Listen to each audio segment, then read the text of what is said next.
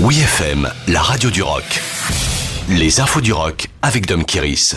Iggy Pop, nouveau single frappant. Le rocker légendaire Iggy Pop s'acoquine avec le compositeur Danny Elfman pour le nouveau single Kick Me. Il s'agit d'une nouvelle version d'un titre sorti sur l'album solo Big Mess de Danny Elfman, le compositeur préféré de Tim Burton pour qui il compose la plupart des musiques de films.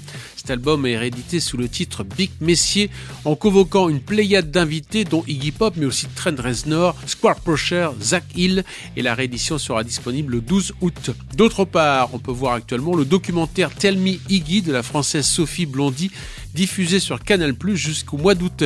La réalisatrice avait déjà fait jouer Iggy Pop dans une fiction L'étoile du jour en 2012 avec Denis Lavant et Béatrice Dalle.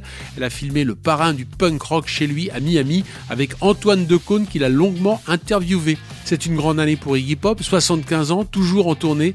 Il est aussi le lauréat du prix Polar Music 2022 en Suède pour succéder à Metallica, Bruce Springsteen ou encore Paul McCartney. Dans un communiqué de presse en février, le Polar Music Prize avait justifié son choix en déclarant Iggy Pop est unique, il n'y a personne d'autre comme lui. Nouveau single de Broken Bells en orbite. Le duo californien Broken Bells fait son grand retour en partageant le nouveau single We Are Not in Orbit Yet. Il s'agit du premier extrait du troisième album, Into the Blue, annoncé prochainement. Broken Bells est le partenariat musical parfait du producteur Brian Burton, alias Dangerous, et du songwriter James Mercer du groupe The Shins. Dans ce nouveau titre à l'ambiance cosmique, on retrouve le style unique et inimitable que les Broken Bells ont perfectionné depuis leur premier album We're the Blue, nommé aux Grammy Awards en 2009.